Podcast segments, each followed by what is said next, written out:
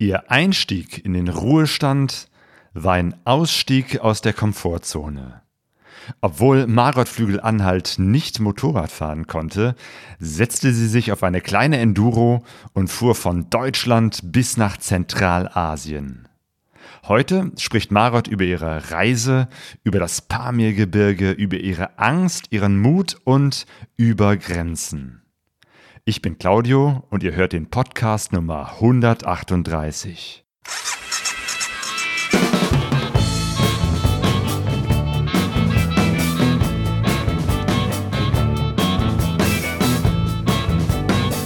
Pegasus Reise. Expeditionen mit den Ohren. Herzlich willkommen zu Pegaso Reise. Heute ist unser Gast Margot Flügel-Anhalt, die über ihre Motorradreise um die halbe Welt ein Buch und einen Film gemacht hat mit dem Titel Über Grenzen. Hallo Margot, schön, Hallo. dass du da bist. Hi. Letztes Jahr kam dein Buch über Grenzen heraus. Es gab die Filmpremiere, dann im März kam der Film auch als DVD heraus diesen Jahres.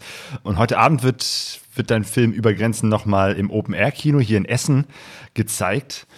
Ähm, also es ist, du bist noch richtig viel unterwegs, so, ne? Also Filmvorführungen mit dir, äh, mit dem Johannes, dem Regisseur, der auch mit dabei ist. Und ähm, Freust du dich eigentlich noch über diesen ganzen Rummel, der um diesen Film und diese Reise gemacht wird, oder wartest du schon auf den Moment, dass es ein bisschen ruhiger wird? Also es ist gestern Abend zum Beispiel bei den Filmvorführungen, kommt es immer wieder zu Situationen, wo ich sehr berührt bin von den Reaktionen des Publikums, ähm, die den Film zum ersten Mal sehen und ähm, von den Eindrücken, die die beiden Filmregisseure Johannes Meyer und Paul Hartmann hingezaubert haben, zutiefst berührt sind. Und das nimmt mich auch wieder jedes Mal gefangen und dann macht es mir großen Spaß, mit den Leuten zu reden. Du bist mit 64 in Rente gegangen und äh, hast dann beschlossen, eine Reise mit dem Motorrad nach Zentralasien zu unternehmen. Das ist zwar nicht das erste Mal, dass du reist oder eine Rei größere Reise machst, aber es war das erste Mal, dass du mit dem Motorrad unterwegs warst. Wie ist das eigentlich, ähm, diese Reiselust, dass du öfter mal Reisen machst? Ist das schon etwas, was du immer hattest? Also ich bin schon als Kind und Jugendliche unterwegs gewesen. Ich komme aus Süddeutschland, aus Baden-Württemberg, bin am Rande der Schwäbischen Alb in Tuttlingen aufgewachsen und war eigentlich eher draußen als drin und bin glücklicherweise auch ähm, von meiner Mutter dazu angehalten worden, das zu tun oder zumindest hat sie mich nicht daran gehindert. Und ähm, bin wohl eher der Mensch, der über den Berg geht und sehen möchte, was dahinter ist und dann erstmal kurz zurückguckt und sagt, okay, ich gehe jetzt erstmal weiter. Und so war das wohl schon. Das immer. heißt, du bist sehr weit gegangen und für diese Reise bist du weit gefahren mit einem Moped. Wie kam das dazu, dass du äh, plötzlich gesagt hast, und jetzt mache ich das mit einem Motorrad? Also die ganze Geschichte äh, habe ich in meinem Buch äh, über Grenzen beschrieben, äh, begann damit, dass ich äh, zu Fuß Richtung äh, Santiago de Compostela und Finisterra in Spanien gewandert bin und da ist man nach 3000 Kilometern angekommen. Äh, das war mir zu wenig und dann habe ich überlegt, ich würde gerne Richtung Osten äh, weil ich wusste von einer Reise mit der Transsibirischen Eisenbahn 2009, die ich mit einem Freund gemacht habe, dass der Osten sehr weit ist und dass man da sehr lange unterwegs ist. Und da hatte ich mich eigentlich entschieden, mit einem Muli durch Russland zu wandern. Eine Muli. Das ist so, so, eine Art Esel, ne? Also Muli ist eine Mischung aus Esel und Pferd äh, und äh, hat äh, eine ganz hohe Wetterbeständigkeit und ist nicht so kompliziert wie ein Esel, der immer störrisch stehen bleibt. Und ich habe dann in der Gebirgsjägerdivision in Bad Reichenhall, die dort mit Eseln in den Bergen Krieg üben, ähm, Kontakt aufgenommen, um zu fragen, ob die mir ein ausgedientes Muli geben könnten. Das war alles sehr schwierig, die Verhandlungen, aber am Ende habe ich keins gekriegt und ich konnte also nicht mit einem Muli in Russland einmarschieren. Und dann hat mein jüngerer Sohn, der selbst Motorradfahrer ist, sich erinnert, dass ich ja mit meinem alten grauen Lappen eine 125er fahren kann, ohne einen Führerschein zu machen und hat mir vorgeschlagen, dann kaufen wir einfach dir so ein kleines Moped und dann fährst du mit dem Moped, statt dass du mit dem Muli wanderst, da kommst du ja auch schneller voran. und hast dir dann eine Honda XR 125, so eine kleine Enduro zugelegt. Was sagst du jetzt im Nachhinein? Ist das, war das eine gute Entscheidung? Die äh, kleine Honda XR 125L ist eine Dualsportmaschine die kann auf der Straße und Offroad fahren. Und das war im Pamir Highway auch wunderbar. Das Einzige, was nicht funktioniert hat, war der Vergaser auf über 3000 Metern Höhe, weil da die Benzin-Luftmischung nicht mehr gestimmt hat. Und ich hätte mit einem Schraubenzieher, mit einem Spezialschraubenzieher diese Mischung neu einstellen können, aber ich hatte den nicht so schnell mir besorgen können und glaubte, dort hätten sie solche Werkzeuge. Was völlig irrig war, denn die haben da keine Werkzeuge, keine Ersatzteile für nichts und wenn man da nichts dabei hat, ist man aufgeschmissen. Und so ist die kleine Honda ab 3000, dreieinhalbtausend Metern äh, häufig ausgegangen und eben nur noch im ersten manchmal sogar im zweiten, aber meistens im ersten Gang nur vorangekommen und bei 4.000, 4.500 Metern, die höchste Höhe war 4.655, war das schon recht schwierig. Wie hast du dich äh, vorbereitet auf die Reise oder was war so dein, dein Plan überhaupt? Mein Plan war, als ich wusste, ich würde mit einem Motorrad fahren, ähm, den Pamir Highway zu machen. Der ist bei mir bei den Recherchen im Internet ins Auge gefallen. Da haben andere Reisende berichtet und Bilder eingestellt. Und ich äh, erinnere mich, dass ich bei den Recherchen gesehen habe, dass man ab einer bestimmten Stelle, wenn man in Tadschikistan ähm, äh, Richtung Dushanbe fährt, also Richtung Westen, ähm, einen Blick auf den Hindukusch hat, der in Afghanistan sich auftürmt. Und da wusste ich, das muss ich sehen, das, das mache ich jetzt und da fahre ich jetzt hin. Und wie hast du dich darauf vorbereitet für so eine Reise? Okay, ich habe also ein paar Fahrstunden gemacht ohne Prüfung, bin auch mit meinem Sohn nach Schottland gefahren mit der Honda, 3000 Kilometer, 4.500 Kilometer waren wir unterwegs. Dann habe ich natürlich die Reiseroute vorbereiten müssen, weil ich Visa brauchte, unter anderem ein Transitvisa-Visum für Turkmenistan, ähm, das am 1.8. mir die Einreise ermöglichte und am 5.8. musste ich schon wieder raus. Das heißt, für solche äh, Situationen muss ich dann so eine gewisse Art äh, konkrete Reiseplanung und Reiseroute entwerfen. Und nachdem ich das alles hatte, bin ich eigentlich schon losgefahren. Einfach so ja, losgefahren. Genau. War das auch direkt sozusagen mit dem Renteneintritt, dass du gesagt hast, so, ich gebe den Büroschlüssel ab und ja. jetzt steige ich auf die Honda? Ja, genau. Ich bin im Prinzip in Altersteilzeit gegangen, äh, eineinhalb Jahre früher aufgehört, da im Rathaus in Eschwege, weil ich diese, weil ich endlich in Ruhe unterwegs sein wollte, lange, lange unterwegs sein lange unterwegs sein. So lange warst du eigentlich gar nicht unterwegs. Ich glaube, schon nach 200 Kilometern hattest du die erste Panne. Also, ja, das äh, ist ein seltsames Ding in Gera. Das war meine erste Tagesetappe. Äh, bin ich dann am nächsten Morgen gestartet und dann ist es äh, die Honda ausgegangen. Bei hohen Geschwindigkeiten wurde der Motor langsamer und hat sich abgeschaltet.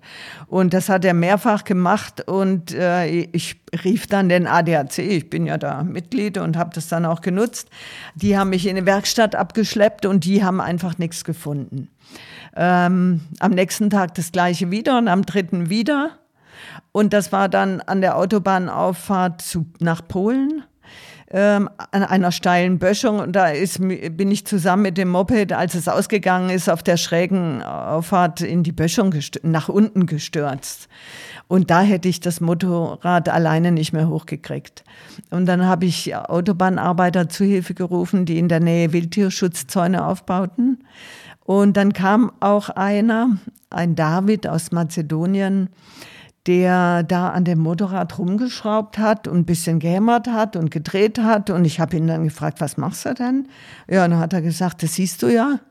Und dann hat er mir das Motorrad äh, gestartet und ich bin aufgestiegen und losgefahren. Und ab diesem Zeitpunkt ist das Motorrad 18.000 Kilometer gefahren, ohne jemals wieder auf die Weise auszugehen.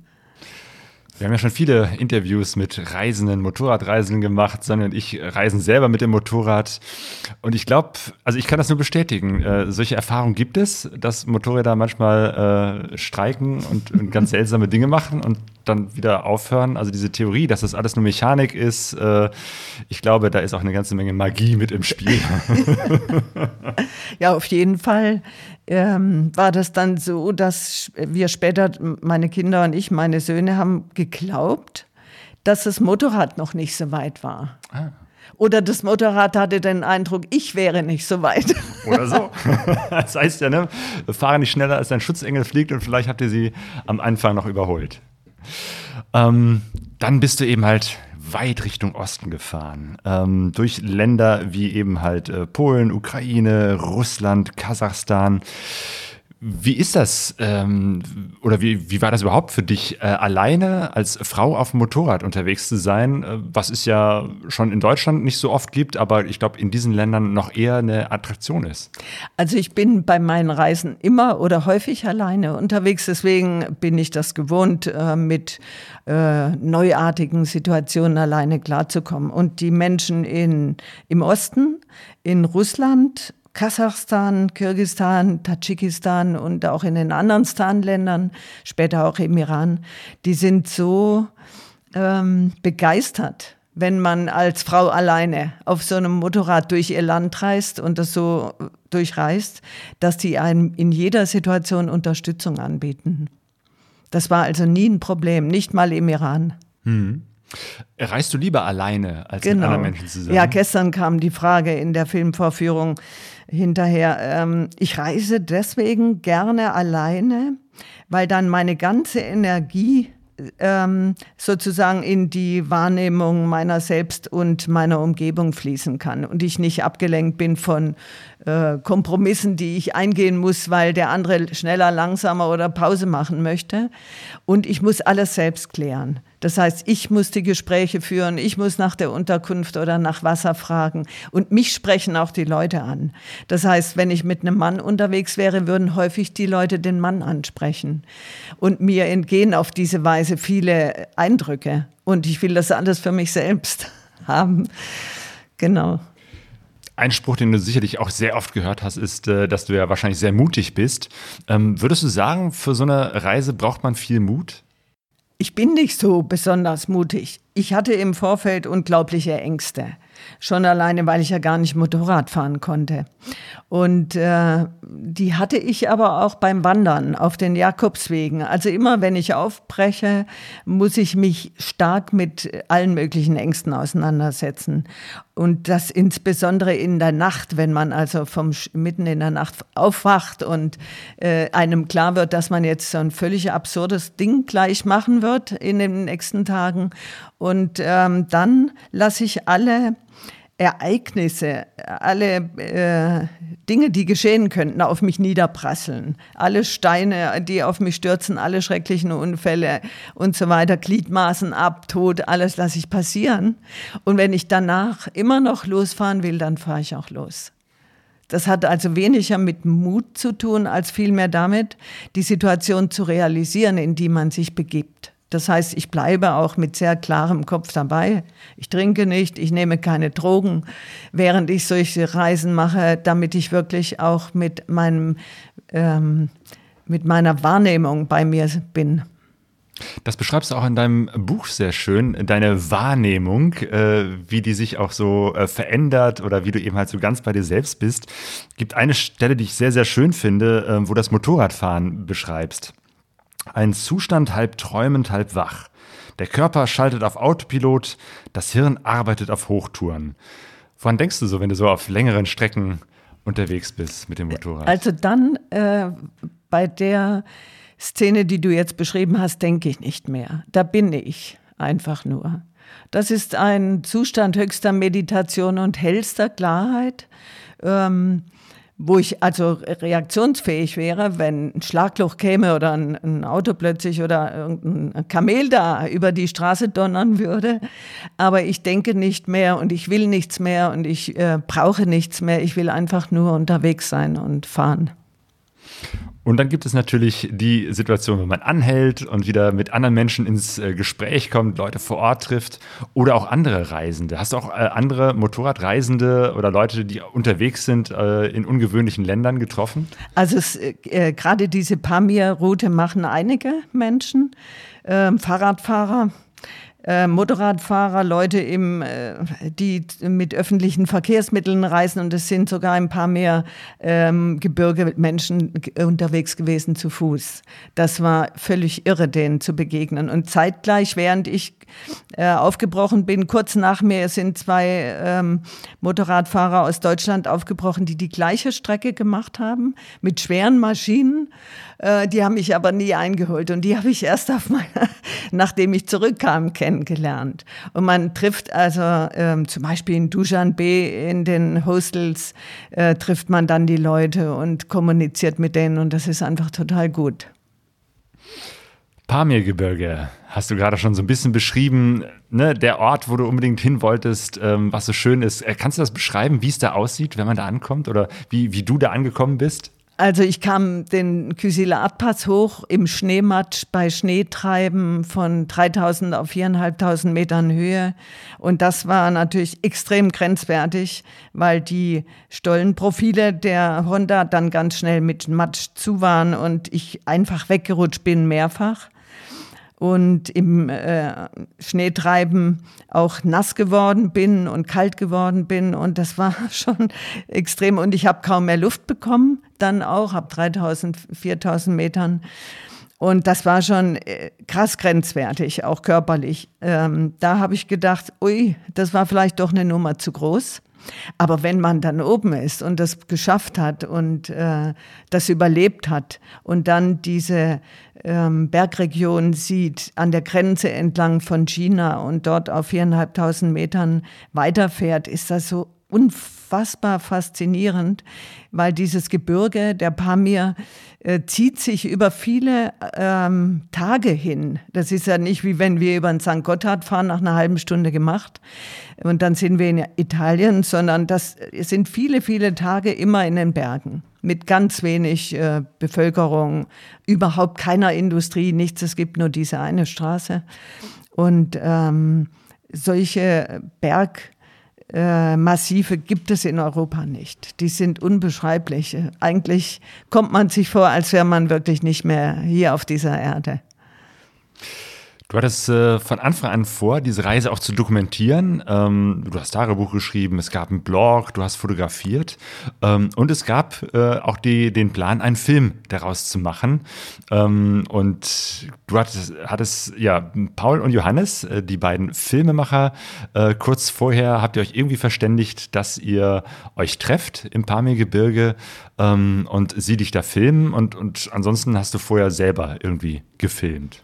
Also Paul und Johannes kenne ich vom Jungen Theater Eschwege. Da sind wir seit Jahren und inszenieren und spielen Theater in einer Laien-Schauspielgruppe und kennen uns daher sehr gut.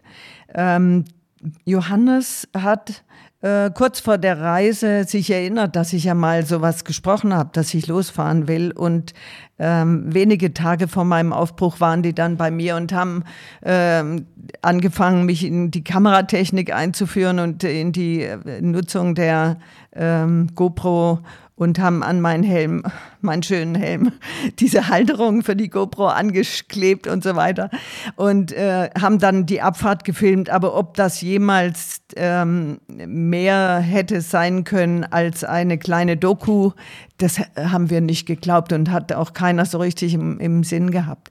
Dann waren sie sieben Tage im Pamir-Gebirge dabei das war nicht ganz einfach für die, plötzlich auf viereinhalbtausend Metern zu sein und plötzlich in diesem fremden Land mit all seinen äh, Andersartigkeiten. Und im Iran haben sie mich dann nochmal besucht für fünf Tage. Und aus dem, was ich äh, aufgenommen habe und insbesondere aus dem, was Paul mit der Drohne und Johannes mit der Kamera aufgenommen hat, ist dann dieser bezaubernde Film entstanden. Kommen wir nochmal zurück äh, in den Pamir. Also das heißt, du bist dahin gereist, so langsam nach und nach. Ich meine, das, das heißt es ja immer so, auf hohen Höhen sollte man auch nicht von einem Tag auf den anderen, ja. sondern sich langsam hocharbeiten. Ähm, und Johannes und Paul sind da relativ zügig dann, ihr habt euch da verabredet, hat vorher gesagt, dann und dann bin ich in Pamir, dann kommt ihr vorbei, um mich zu filmen. Wie war das dann, als plötzlich die beiden Freunde da ankamen? Also die sind von Osch mit einem äh, Jeep, den ich organisiert hatte, dahin gebrettert, kamen später am Abend an, haben das kaum gefunden, weil man das kaum äh, lokalisieren konnte, wo ich da war in der Pampa. Und ähm, standen dann da, das war schon ein bisschen seltsam, Leute zu sehen, die man äh, viele tausend Kilometer vorher verabschiedet hat. Und die, denen ging es dann natürlich auch gleich sehr schlecht. Das Essen war fettig, die Luft war zu dünn. also. ähm, die mussten da ganz schön sich durchkämpfen und dann auf viereinhalbtausend Metern Höhe ähm, an dem äh, als wir in dem Hostel waren in der Nacht, waren andere Touristinnen, die hatten polnische Schmerztabletten. Die haben natürlich dann super gewirkt, weil die polnischen Tabletten so etwas sind wie die polnischen Böller. Da können wir dann unsere deutschen die Sachen wegnehmen. Und das hat geholfen, aber es war schon auch für mich echt dünn. Okay, und dann, äh, wie habt ihr das dann, dann gemacht? Du bist gefahren und sie sind mit dem Jeep hinterher und äh, haben dann gefilmt und ihr habt euch da verabredet, dass es da so ein paar schöne Filmszenen gibt. Genau, also ähm, entweder sind sie hinter mir hergefahren oder vor mir oder manchmal ging es sogar nebeneinander äh, und Paul hat da auch die Drohne einsetzen können die hatte er ja nicht, eigentlich keine Drehgenehmigung für die Drohne. Das macht man dann trotzdem und funktioniert Gott sei Dank auch, weil da entstehen natürlich in diesen Gebirgslandschaften wunderschöne Aufnahmen. Und ähm, es glaub, gab, glaube ich, sehr, sehr viel Filmmaterial. Man musste sehr viel schneiden und sehr viel dran arbeiten. Ihr wart da am Kysil-Pass, oh nee, Kysil-Art-Pass, wie spricht man das aus? Ich hab's nur Kysil-Art-Pass. Kysil-Art-Pass ja, genau. und Pamir-Highway. Ja. Bei nicht so schönem Wetter, ne? Ja, also eigentlich, es war Juli, eigentlich äh, war der Pass die ganze Zeit staubtrocken. Aber ich habe drei Tage auf die beiden gewartet dort und mich akklimatisiert. Und in der Zeit hat es geregnet und weiter oben geschneit. Und dieses Gestein ist nicht fest wie Granit, sondern das ist so locker und bröselig was sich eben, wenn es regnet und schneit, sofort verbindet mit dem Schnee und zu einem unglaublichen Matsch wird. Und das war wirklich ähm, bei null Grad. Es war nicht sehr, sehr kalt, aber es war eben extrem matschig und es hörte weiter oben, schneite es auch noch und die Piste war komplett äh, einfach nur noch Matsch. Also es ist ja keine Straße, es ist einfach nur so ein Sand, so eine Sandpiste mit Geröll drauf, rechts und links ähm, Abgründe. Und der Schnee hat das und der Regen hat das echt zu einem krass, krassen Matsch zusammengepappt. Wo du dann auch wirklich massive Schwierigkeiten ja. hattest, mit dem Motorrad voranzukommen und sogar noch äh, gestürzt bist. Dreimal bin ich umgefallen. Also es, äh, das Motorrad ist einfach weggerutscht. Ähm, und erst als Paul die Idee hatte, dann mein, äh, einen Teil meines Gepäcks in den Jeep zu machen, konnte ich das Motorrad ausbalancieren. Und dann bin ich auch nicht mehr gestürzt. Aber es war äh, nervlich eine der schwierigsten Herausforderungen. Und da habe ich dann natürlich gemerkt, ähm, äh, dass man, wenn man innerlich nicht aufgibt, wenn man nicht, äh, wenn man nicht sagt, ich kann das nicht, sondern einfach macht und sich durcharbeitet, dann geht unheimlich viel. Und das macht einen am Ende dann natürlich auch sehr stolz. Aber am Ende bist du doch mal irgendwann so gestürzt und hast dir den Fuß verletzt. Da ja, ging es dann genau. nicht mehr weiter. Ja, das war dann unten in Tadschikistan im äh, Wakan-Korridor, wo das Auswärtige Amt eine Reisewarnung ausspricht und wir eigentlich hätten gar nicht sein dürfen. Ähm, da habe ich vor einer Wasserrinne auf einer Piste wollte ich in niedrigen Gang schalten und habe das nicht hingekriegt und dann bin ich oder nicht schnell genug und habe dann mit dem Vorderrad äh, zu stark gebremst und dann äh, ist es blockiert und ich bin sozusagen in hohem Bogen ins Geröll geschleudert worden. Das war noch nicht das richtige Problem, denn ich habe gute Protektoren an meiner Motorradkleidung, guten Helm, auch relativ gute Stiefel. Aber das Motorrad ist mit, mit einer Eisenkante mir hinterhergekracht und direkt auf meinen Knöchel mittig, sodass der beinahe gespalten war. und äh, angeschwollen ist, stark und nach innen geblutet hat. Und nachdem ich den Stiefel dann einmal ausgezogen hatte, war das Ding so groß wie ein Kürbis, diese äh, Knöchelverwundung, und ich konnte den gar nicht mehr anziehen. Und war auch ziemlich geschockt, weil der, das war ein schwieriger Sturz. Und äh, dann war, war aber Folgendes passiert, kurz, wenige Minuten, sieben Minuten vielleicht nach meinem Sturz, äh, hörten wir Motorradgeräusche aus der anderen Richtung. Und da kam ein äh, polnischer Polizist mit seinem Vater, jeder auf dem Motorrad, auch den Pamir in die andere Richtung gefahren. Und der arbeitet bei der polnischen Polizei in Breslau als Sanitäter. Und hat sofort erfasst, dass ich verletzt war und hat sofort aus seiner Packtasche die Erste-Hilfe-Tasche rausgeholt und sich als Ersthelfer mir zugewandt. Und in dem Augenblick, wo der meinen Fuß berührt hat, wusste ich, dass ich die Reise würde fortsetzen können. Und dann hat er mir Eisspray in die Hand gegeben, damit ich mich beschäftige und hat äh, getastet, ob da was gebrochen ist und mit mir gesprochen. Und ähm, dann hat er mir da auch seine polnischen Tabletten gegeben. Polnische Medizin ist, glaube ich, äh, etwas, was du gelernt hast, ist gut für Reisen.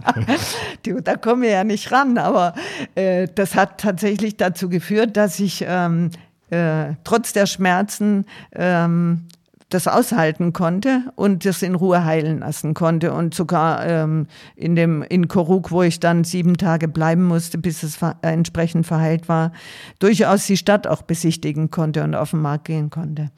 Und ähm, ein, also das war wirklich wieder so eine Situation, dieser Mensch, der da als Ersthelfer tätig wird, hat mir so viel ähm, Schutz gegeben oder so viel Mitgefühl ge geschenkt, dass es sofort, dass alles sofort anfing zu heilen, auch die Angst vor dem nächsten Sturz, die ist ja dann sehr groß. Und ähm, das ist äh, etwas, was ich nie wieder vergessen werde, dass es möglich ist, wenn wir uns als Menschen gegenseitig unterstützen, hat das eine ganz große Heilwirkung. Da ist auf jeden Fall was dran. Und zum Glück war das gerade die Zeit, wo eben halt auch deine beiden Freunde da waren, ja. ihr sozusagen als kleines Team da war. Das, genau. das tut ja vielleicht auch nochmal gut, gerade in so einer Situation. Ihr wart dann auch in einer tadschikischen äh, Familie, ähm, wo ihr gewohnt habt. Also äh, Paul hat dann nämlich das Motorrad äh, nach Koruk weitergefahren. Ja, genau. Du konntest ja erstmal in dem Moment nicht weiterfahren. Ne? Du hast dich ins Auto gesetzt und äh, genau. zum Glück ist Paul weitergefahren, obwohl er gar nicht Motorrad nee, der konnte. konnte genauso gut wie ich oder noch viel weniger fahren und passte aber in meine Kleider. Also der konnte meine Hose und meine Jacke und meinen Helm anziehen, gerade so. Sah ein bisschen blöd aus. Aber er konnte damit fahren und ich habe ihm kurz gezeigt, wie es geht mit dem Schalten und Kuppeln und dann hat er das ganz toll gemacht und hat das weitergefahren. Und ähm, in Koruk dann waren wir, war ich in einem Hostel bei einem äh, äh, pamirischen jungen Mann, der dort in der Bank gearbeitet hat. Und zwei Tage später sind die beiden dann nach Deutschland zurückgereist. Und dieser äh, Pamiri hat sich sehr liebevoll um mich gekümmert. Er hat mir also seine Wohnung freigeräumt und mich mit Essen versorgt und mich jeden Tag gefragt, wie es mir geht und mir dann auch geholfen, äh, das Visum für das Motorrad zu verlängern, was in der Zwischenzeit abgelaufen war, äh, in, dem, in der ich da nicht weiterfahren konnte. Stimmt, das Visum für dich als Mensch lief länger als äh, das Visum fürs Motorrad. Da war irgendwie, weiß ich nicht, ob da irgendwas schiefgegangen ist beim, beim Einreisen. Auf jeden Fall musstest du da Ja, man bekommt äh, am Kysil Art Pass äh, ein Visum für das Motorrad für 15 Tage. Und ich äh, hätte locker in 15 Tagen durch den paar mehr reisen können, aber da durch den Unfall ging das natürlich nicht. Du hast gerade schon beschrieben, beim Unfall selber, beziehungsweise als dieser äh, polnische Motorradfahrer äh, dich, dir da beim Knöchel geholfen hat, ähm, hattest du das Gefühl, die Reise kann weitergehen? Gab es nicht mal irgendwann so einen Moment, wo du gesagt hast, ach, weißt du, komm, ich, ich breche das ab, das, ist, äh, das äh, funktioniert alles nicht, ich fahre nach Hause? Es gab zu keinem Zeitpunkt äh, Anlass, das zu sagen. Es gab immer mehr Grund, weiterzufahren, als nicht weiterzufahren. Schön. das ist gut. Genau, in Duschanbe hattest du auch nochmal einen längeren Aufenthalt, ähm, weil dann ging es äh, nicht um dich und deinen Körper, sondern um das Motorrad. Da fehlte auch etwas. Du musstest, brauchtest irgendwie Ersatzteile. Also eigentlich äh, war die Kette durch diesen ganzen äh, Sand und abgeschmirgelt. Und ähm, ich habe versucht, in Duschanbe in der Motorradwerkstatt einen neuen Kettensatz zu bekommen. Und ähm, der Werkstattleiter, der hat mir gesagt, ähm, er bestellt den Kettensatz in Moskau und in drei Tagen kommt er. Und andere Motorradreisende, die da auch auf Ersatzteile gewartet haben, die haben denselben Satz gehört, aber wir haben das nicht verstanden, dass er eigentlich sagen wollte, es tut mir leid, ich kann euch nicht helfen. und da haben wir natürlich ein bisschen gewartet, bis wir das gerafft haben. Ah, okay. Stimmt, das war das, das Bikehaus in Duschanbe. Ja, genau. Irgendwie so, so ein Treffpunkt, wo verschiedene genau. Reisende aus aller Welt sich treffen und da eine Zeit verbringen warten auf Ersatzteile, genau. die nicht kommen. Nee, und äh, zum Beispiel äh, hatten zwei Österreicher, die sind mit, einer, mit ihrem Motorrad äh, zu zweit drauf äh, in Pamir und hatten sofort eine verbeulte Felge, kamen dann in der Nacht zurück. Und das hat er so repariert, dass er das Rad ausgebaut hat, den äh, Reifen abgemacht hat und die Felge mit dem Bunsenbrenner erhitzt hat und mit dem Hämmerchen wieder glatt gedengelt hat. So arbeiten die da. Aber Ersatzteile gibt es keine. Aber man kann improvisieren. Das ist ja auch eine äh, Sache, die man gut lernen kann. Ja, die sind mit dem Motorrad auch bis Österreich wieder zurückgekommen. Okay. Für dich ging die Reise weiter und du bist äh, auch durch den Ansop-Tunnel gefahren. Ja. Ähm, das, mhm. das muss wohl auch irgendwie ein ganz, ganz äh, schlimmes äh, Erlebnis gewesen sein. Du hast beschrieben im Buch, es riecht nach Abgasen, dazu modrig und feucht. Es riecht ein bisschen nach Tod. Was ist das für ein Tunnel? Ja, der Ansop-Tunnel war bis vor wenigen Jahren äh, eine Todesfalle für Motorradfahrer oder auch ähm, Radfahrer. Äh, der ist sehr lang, sieben Kilometer. Und Radfahrer können da nicht durchfahren, weil der keine Belüftung ist und die äh, Abgasdichte so hoch dass sie da äh, ersticken würden oder zumindest eine starke Vergiftung bekommen würden. Also äh, stellen die sich vor den Tunnel und jeder Lastwagenfahrer nimmt die mit, weil er das weiß. Ähm, es gibt kein Licht in diesem Tunnel und äh, er ist feucht und stickig und staubig und das bisschen Licht vom Motorrad kann das nicht durchdringen. Und rechts äh, an der rechten Kante ist eine Betonrinne, wo irgendwelches Wasser abläuft, aber durch nichts ge, ausge, durch nicht weiß äh, gesichert oder durch eine äh, Barrikade gesichert. So. Und äh, man sieht wirklich überhaupt nichts in diesem Tunnel. Ähm, und ich wusste nicht, ähm, ob der wirklich repariert ist, weil im Internet kursieren da immer noch ähm, Berichte, dass der äh, tödliche Fallen da drin hat, Schlaglöcher und Steine, die von oben runterkommen und so weiter. Und ähm, man taucht in so einen Tunnel ein und weiß nicht, ob man am anderen Ende wieder rauskommt. Aber ich kam raus und das war, äh, äh, war so, als würde ich mit einem Drachen kämpfen.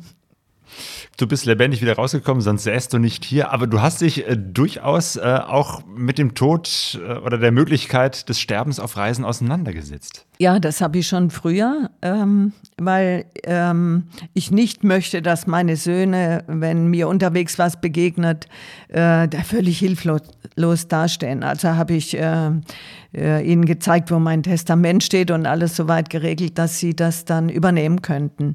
Und äh, spreche auch mit ihnen oder mit meiner Familie, bevor ich losfahre, darüber.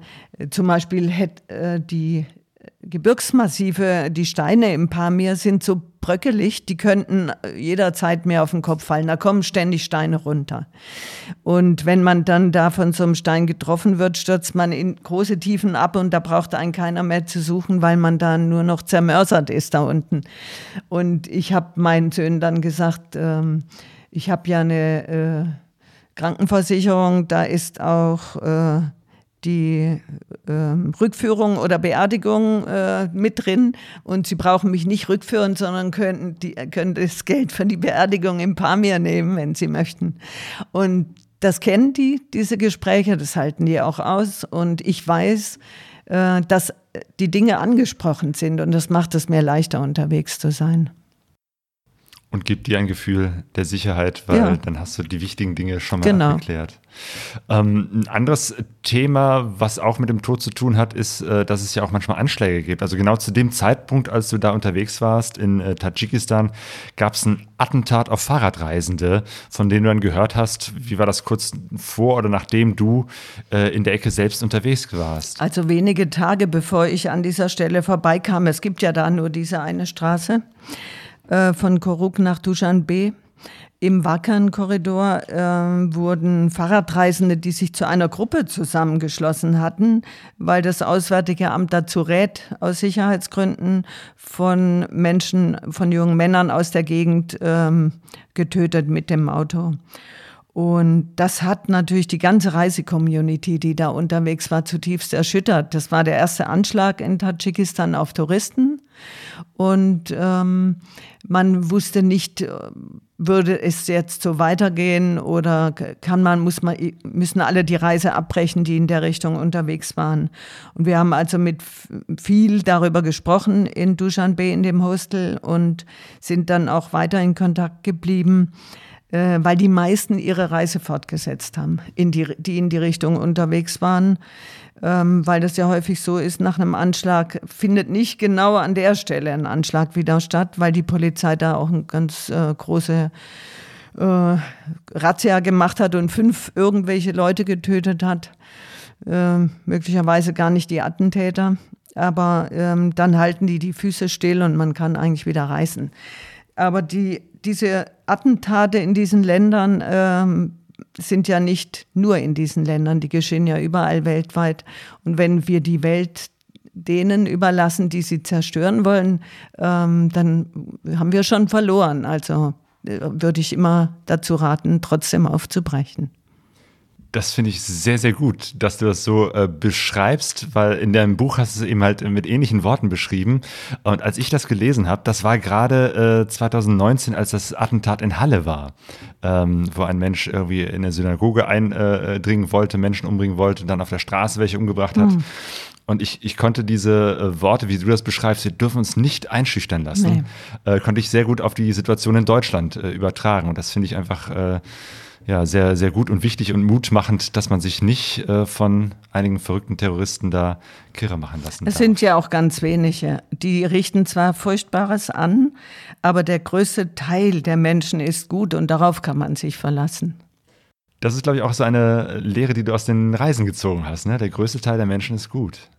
Ja, auf jeden Fall. Das, das ist das, was ich erlebt habe, dass immer, wenn ich Hilfe brauchte oder irgendwas brauchte, Unterkunft, Wasser oder den, die Richtung des Weges, war immer jemand da, der mich, mir geholfen hat.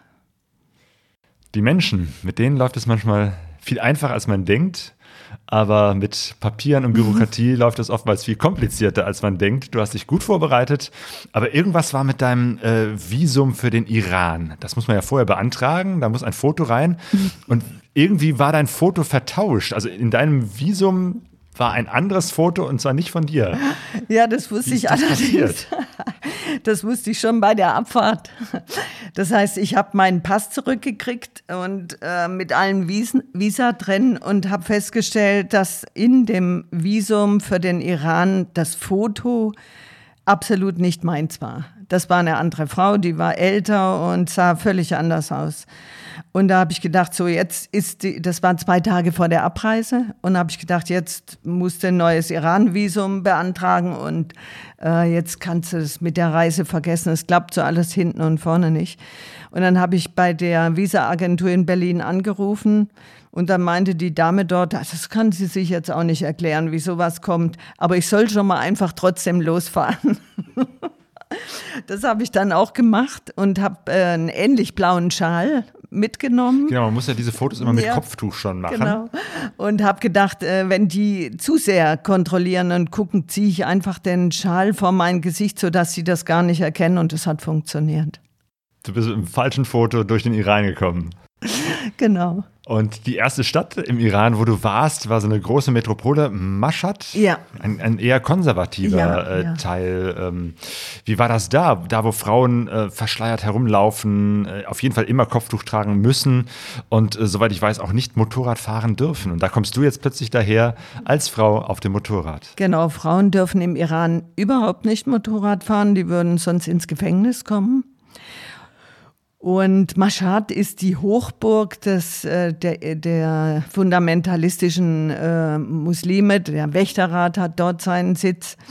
Und die Menschen sind unfassbar ver, verängstigt auch. Und die Frauen sind alle zutiefst verschleiert mit schwarzen Tüchern.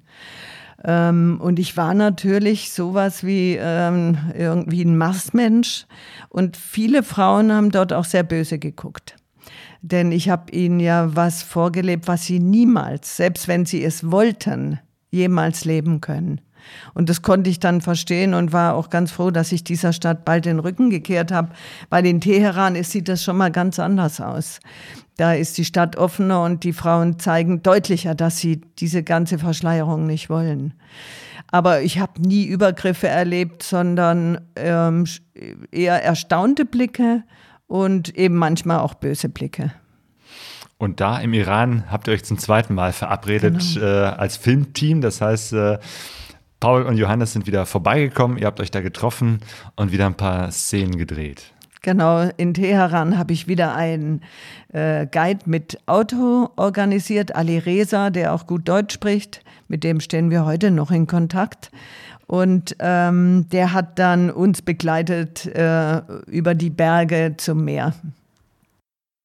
Und du hast eben halt auch in, in Teheran und auf der Iran-Reise viel mit Frauen gesprochen. Das war dir, glaube ich, auch nochmal ein Anliegen äh, über ihre Situation im Iran. Genau. Ähm, und äh, wie ich das im Film gesehen habe, bist du da auch sehr offen und sehr klar, sehr ehrlich gewesen äh, und, und hast äh, auch ganz klar gesagt, dass du das eigentlich äh, unmöglich findest, die Situation. Ja, der und, Frauen. und die Rückmeldung der Leute, auch der Männer, war tatsächlich auch, dass sie diese Regelung, die dieser Wächterrat ihnen aufzwingt, in keinster Weise ähm, äh, gut finden und einfach nur ertragen.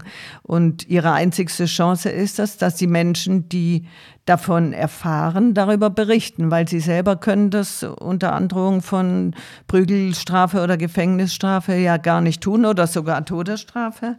Wenn sie zum Beispiel wie dieser Tankwart vom Islam zum Christentum konvertieren, dann ist das keine gute ähm, Entscheidung für sie. Das heißt, sie sind schwer bedroht. Genau, ein Tankwart hatte dich irgendwie so beim Tanken Ja, angesprochen genau. und, und offenbart, dass er äh, zum Christentum konvertiert ist, was man niemals laut sagen dürfte im Iran. Genau, also er darf es nicht mal seinen Angehörigen mitteilen, äh, weil die würden, irgendeiner würde ihn verraten und das würde tatsächlich seinen Tod bedeuten. Und das sind unfassbare ähm, Eindrücke, die man dann über dieses Land nimmt, wenn man so frei mitnimmt, wenn man so frei durchreist, wie ich durchgereist bin.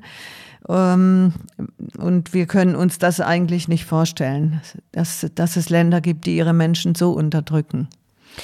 Genau, bis dahin, dass sie eben halt so ein Doppelleben führen. Ne? Ja, auf der einen Seite genau. ganz klar nach Regeln und auf der anderen Seite irgendwo ihre Freiheiten geheim Ja, genau. äh, ausleben, in der Gefahr, dass wenn das erwischt wird, Ja. ist die dann wirklich irgendwo verschwinden. Genau, also das war zum Beispiel so, dass wir dann äh, am Kaspischen Meer ähm, in so einem Haus logierten, wo unsere Nachbarn, die da auch Urlaub machten, ihren selbstgebrannten Schnaps ähm, tranken. Und als sie gesehen haben, dass wir das mitgekriegt haben, haben sie uns den angeboten und Johannes, der Filmemann, hat dann auch davon getrunken.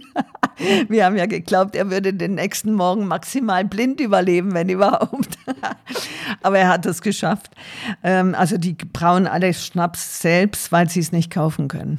Ein Doppelleben, was Ja. die führen. Im Iran Prinzip eine ganz andere Art des Lebens, äh, die du da so ja ein bisschen erleben konntest, eingetaucht bist, aber dann auch wieder abgetaucht bist und für dich ging dann die wieder die Reise weiter, beziehungsweise von dort aus ging es dann in die Türkei und langsam wieder Richtung zurück Europa. Genau, ich bin dann äh, an, äh, an der Mittelmeerküste hoch zurückgefahren und das war ja fast Urlaub schon. Äh, das andere war eine anstrengende Reise und das war Urlaub, weil ich wusste, ich bin in Europa, ich bin wieder im Bereich der äh, Möglichkeiten auch ähm, europäischen Schutz zu bekommen und Unterstützung und konnte dann ähm, die Reise auch wirklich nur noch genießen. Es war dann nicht mehr anstrengend. Bis auf einen Unfall, ne? Ja, dann gab es nochmal in Kroatien einen, einen Fast-Zusammenstoß Ja, mit einem Auto. stimmt. Du bist ausgewichen, hattest einen Ri- Rippenbruch, also ganz Urlaub war es dann doch nicht. Ja, genau. Mir kam plötzlich auf meiner Seite ein Autofahrer entgegen, der hatte mich übersehen, wie das so manchmal passiert, wenn man Motorradfahrer ist.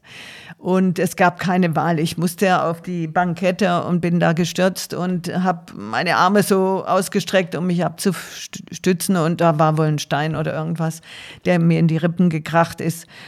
Äh, auf dem Motorrad selber weiterfahren war kein Problem weil diese leicht vorne übergebeugte Haltung da diesen Rippenbruch so abgefedert hat. Aber nachts dann, ähm, da habe ich dann auch gezeltet in Deutschland und oder wenn ich niesen oder lachen musste, war es schon nicht ganz einfach. Aber nach acht Wochen hat es Google gesagt, ist es verheilt und man kann eh nichts machen. Also bin ich auch nicht zum Arzt gegangen. Und bist einfach weiter mit der gebrochenen Genau. Rippe gefahren. Und hast dann, glaube ich, zum ersten Mal dein Zelt rausgeholt. ne? Das Genau. heißt, du hattest die ganze Zeit ein Zelt dabei, Ja. aber hast es nie ausgepackt Genau. äh, und warst die ganze Zeit immer irgendwo in Hotels, Pensionen oder Ja, Privatunterkünften. genau. Ja, genau, weil ich ähm, erlebt habe, dass ich in der Pampa, zum Beispiel in Kasachstan, ähm, von drei Männern äh, bedroht worden bin. Das heißt, immer dann, wenn ich irgendwo abgestiegen bin, habe ich gemerkt, dass im Umfeld Menschen das wahrnehmen. Und ähm, wenn ich dort gezeltet hätte, wäre ich nicht unbeachtet geblieben. Und da hätte ich die Nacht nicht gut ähm, mich erholen können, wenn zehn Männer um mein Zelt stehen, um zu beobachten, was ich da mache. Also hatte ich es äh, leider nicht nutzen können, so wie ich es vorhatte, sondern habe es dann erst in Deutschland ausgepackt. Und du hast beschrieben, es ist schwer loszufahren, aber es ist auch schwer wieder zurückzukommen. Du wolltest es sogar hinauszögern. Du wolltest eigentlich gar nicht zurückkommen, sondern hättest wahrscheinlich am liebsten die Reise irgendwo weiter fortgesetzt. Genau, äh, das ist äh, natürlich das, wenn man so lange unterwegs ist ähm, und sich daran gewöhnt hat, an diese neuen Eindrücke an, und an diese Freiheit und diese andere Art des Lebens, immer draußen zu sein, ist es unvorstellbar, dass man wieder in geschlossenen Räumen ist und die Aufgaben äh, alle Ehrenämter wieder übernimmt und wieder an Briefkasten jeden Morgen geht und an, an die Mails wieder lesen muss. Und da hätte ich am liebsten äh, die Fahrt nach Spanien fortgesetzt und weiter über Afrika. äh, und dann musste ich, äh, musste ich mir ähm, eine Motorradgruppe organisieren, die mich dann von der Autobahn abholt, damit ich nicht weiterfahre. Und die sind glücklicherweise auch gekommen. Und haben dich dann sicher nach Hause Genau. äh, geleitet, damit du nicht aus Versehen ausbrichst. das war dann sozusagen die Eskorte Genau. oder das Willkommenskomitee, das dich, das dich wieder in der Heimat begrüßt hat. Genau, das war ganz wichtig. Sonst wäre ich vielleicht nicht zurückgefahren. Und nach so einer Reise äh, beschreibst du auch nochmal, stellst du fest, was es eigentlich für ein Luxus ist, in Deutschland zu leben, auf, äh, ja, mit den ganzen Annehmlichkeiten, die wir hier haben. Äh, Lernst du das nochmal anders schätzen nach so einer Reise? Also das habe ich schon schätzen gelernt, nachdem ich durch Frankreich und Spanien gewandert bin. Äh, Das heißt, auch dort kann man das Leitungswasser eigentlich schon nicht mehr trinken. Es ist geklort und zwar so, dass man es riecht. Das heißt, in Deutschland Wasser aus dem Wasserhahn zu trinken und gesund zu bleiben dabei, ist ein unglaublich großer Luxus. Und dass ich meine Meinung äußern kann, als Frau ohne gesteinigt zu werden oder weggesperrt zu werden, ähm, das kann ich wirklich wertschätzen. Ich bin schon froh, in Deutschland zu leben, in einer Demokratie, in der wir äh, Frieden haben und ähm, darauf achten, dass die Regeln eingehalten werden. Das ist wirklich sehr beruhigend. Ähm, wenn ich und ich äh, selbst wenn jemand kein Geld hat und nicht arbeitet, muss er hier nicht verhungern. Von dieser ganzen Reise, die du gemacht hast mit dem Motorrad, ähm, hast du eine ganze Menge an Tagebuchnotizen mitgebracht, Fotos, Filmmaterial. Was hast du noch mitgebracht? Was dich vielleicht prägt oder äh, was man jetzt so nicht einfach mit Fotos oder Film festhalten kann? Also ich bin unheimlich fasziniert von Asien und von der Gastfreundschaft der Menschen gleich hinter Deutsch, der deutschen Grenze fängt das ja schon an im Osten. Diese Menschen sind so arm manchmal und leben in einem so kargen Leben und würden und haben tatsächlich uns ihre Schlafmatten gegeben und haben sich auf eine andere, in, in der Küche auf einen anderen Boden gelegt. Das würden wir ja nie tun in Deutschland. Ähm, wir würden zum nächsten Hotel jemand maximal bringen, aber wir würden nicht unser Bett geben. Und ähm, diese Gastfreundschaft der Asiaten ist tatsächlich was, ähm, was mich tief beeindruckt und wo ich hoffentlich ein bisschen was davon weiter auch weitergeben kann. Welchen Eindruck von der Welt hast du mitgebracht? Ja, die Welt ist irrsinnig schön. Die ist großartig. Und äh, außerhalb von Deutschland, das ja nun schön grün ist und schön ordentlich und sauber, äh, gibt es faszinierende Gegenden, in denen man ähm, ja, sich wirklich verlieren kann. So schön sind die. Und deswegen war das auch nicht deine eine Reise, du hast schon vorher Reisen gemacht und das war auch nicht deine letzte Reise. Mittlerweile warst du wieder unterwegs. Also du bist schon so richtig äh, eine, die viel unterwegs ist und gerne unterwegs ist. Ja. Du warst jetzt mit dem Benz, ne, mit dem alten Mercedes-Wagen genau. unterwegs. Genau, ich bin gleich im Oktober 2019 wieder aufgebrochen und äh, bin da 18.000 Kilometer gefahren Richtung Südostasien, wieder durch den Iran, dann durch Pakistan und Indien, Myanmar, durch Thailand bis Laos. Und das ist eine unglaubliche Reise gewesen, weil in der Zeit waren auch sehr viele politische Unruhen. Pakistan ist unglaublich und ich habe viele tolle Dinge erlebt und wunderbare Menschen kennengelernt und faszinierende Landschaften. Okay, ich glaube, vielleicht sehen wir uns nochmal wieder zu einem weiteren Interview. da ist noch eine ganze Menge so drin an Erlebnissen. Ähm, und wir sehen uns ähm, auf jeden Fall im Januar nächsten Jahres 2021. Äh, da haben wir uns verabredet, dass du mit dem Vortrag von deiner Reise über Grenzen zu uns äh, zum Lagerfeuer Duisburg kommst. Ich freue mich. Jo, auf jeden Fall. Margot, deine Reisegeschichten sind wirklich inspirierend, weil du mit deinem Film, äh, mit deinem Buch ähm, kann man so äh, viel erfahren von deiner inneren Gelassenheit, die du mitbringst und äh, von deinem Mut und von deiner Neugier auf Neues. Dafür und für dieses Gespräch ganz herzlichen Dank. Vielen Dank auch. Ciao. Der Film Über Grenzen von Maro Flügel-Anhalt läuft immer noch in den Kinos und in den Shownotes auf pegasoreise.de verlinke ich einfach mal ihre Webseite beziehungsweise die von dem Film. Da könnt ihr sehen, ob der nicht vielleicht bei euch auch um die Ecke läuft. Sie war auch zusammen mit dem äh, mit einem der beiden Filmemacher, nämlich Johannes Meyer hier, und mit dem habe ich mich anschließend auch darüber unterhalten, wie eigentlich so ein Film entsteht. Also nach dem Drehen ist ja noch eine ganze Menge Arbeit, äh, steht ja noch an, weil aus dem ganzen Material, was auf so einer Reise gefilmt wird, muss ja dann auch noch irgendwie eine Geschichte entstehen.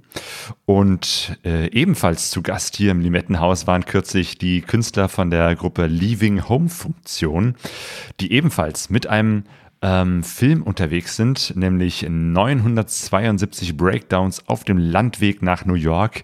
Vielleicht erinnert ihr euch, wir haben schon äh, zweimal mit denen ein Interview geführt, zuletzt im Podcast Nummer 100, unseren Jubiläumspodcast, die mit ihren Uralmotorrädern eben halt durch Russland, Sibirien bis äh, an die Beringsee dort übergesetzt haben und dann ja über Kanada äh, bis nach New York gefahren sind. Der Film ist eben halt auch draußen und äh, auch der Filmregisseur ähm, Daniel von Rüdiger war bei uns und mit dem habe ich mich ebenfalls unterhalten. Das heißt, im nächsten Podcast gibt es zwei Interviews mit zwei Regisseuren, die gerade einen Motorradreisefilm veröffentlicht haben. Äh, eine interessante Zeit, glaube ich, weil momentan gibt es das, dass selbstgedrehte Filme ins Kino kommen. Also nicht inszenierte, sondern wirklich ja, von Hand gedrehte äh, Dokumentarfilme. Und äh, das ist, glaube ich, was äh, Besonderes. Das war vor zehn Jahren noch gar nicht so äh, möglich und üblich. Und darüber unterhalte ich mich eben halt mit diesen beiden Regisseuren im nächsten Pegaso Reise Podcast. Langsam geht es ja wieder los, dass äh, einzelne kleinere Veranstaltungen in der Öffentlichkeit stattfinden können, äh, unter Corona-Bedingungen mit Abstand, mit bestimmten äh, Hygienekonzepten. Und wir sind demnächst am kommenden Donnerstag, den 3. September, beim Travel Slam in Bochum in der Rotunde, je nach Wetterlage vielleicht sogar draußen, ansonsten auch drinnen. Und zwar, Travel Slam ist so ein Format, wo verschiedene Menschen die Reisevorträge zeigen kurze Ausschnitte, also 15 Minuten Kurzvorträge halten und ähnlich wie beim Poetry Slam gegeneinander antreten. Das Publikum kann dann entscheiden, welcher Vortrag gewonnen hat und der bekommt dann nochmal einen Bonus von 10 Minuten. Und wir haben schon zweimal an so einem Travel Slam teilgenommen. Das macht richtig Spaß, ist eine schöne Atmosphäre. Man bekommt wieder neue Reisevortragsideen. Und wir werden unseren Kenia Kenia Vortrag zeigen. Das heißt, wenn ihr Lust habt, vorbeizukommen, 3. September in Bochum, wir verlinken auch das in unseren Show Notes. Ich hoffe, dass wir uns bald wiedersehen, sei es in Bochum, sei es vielleicht im Oktober beim Lagerfeuer Duisburg oder dass wir uns ansonsten wieder hören und wünschen euch, wenn ihr noch unterwegs seid oder demnächst wieder aufbrecht, eine gute Reise.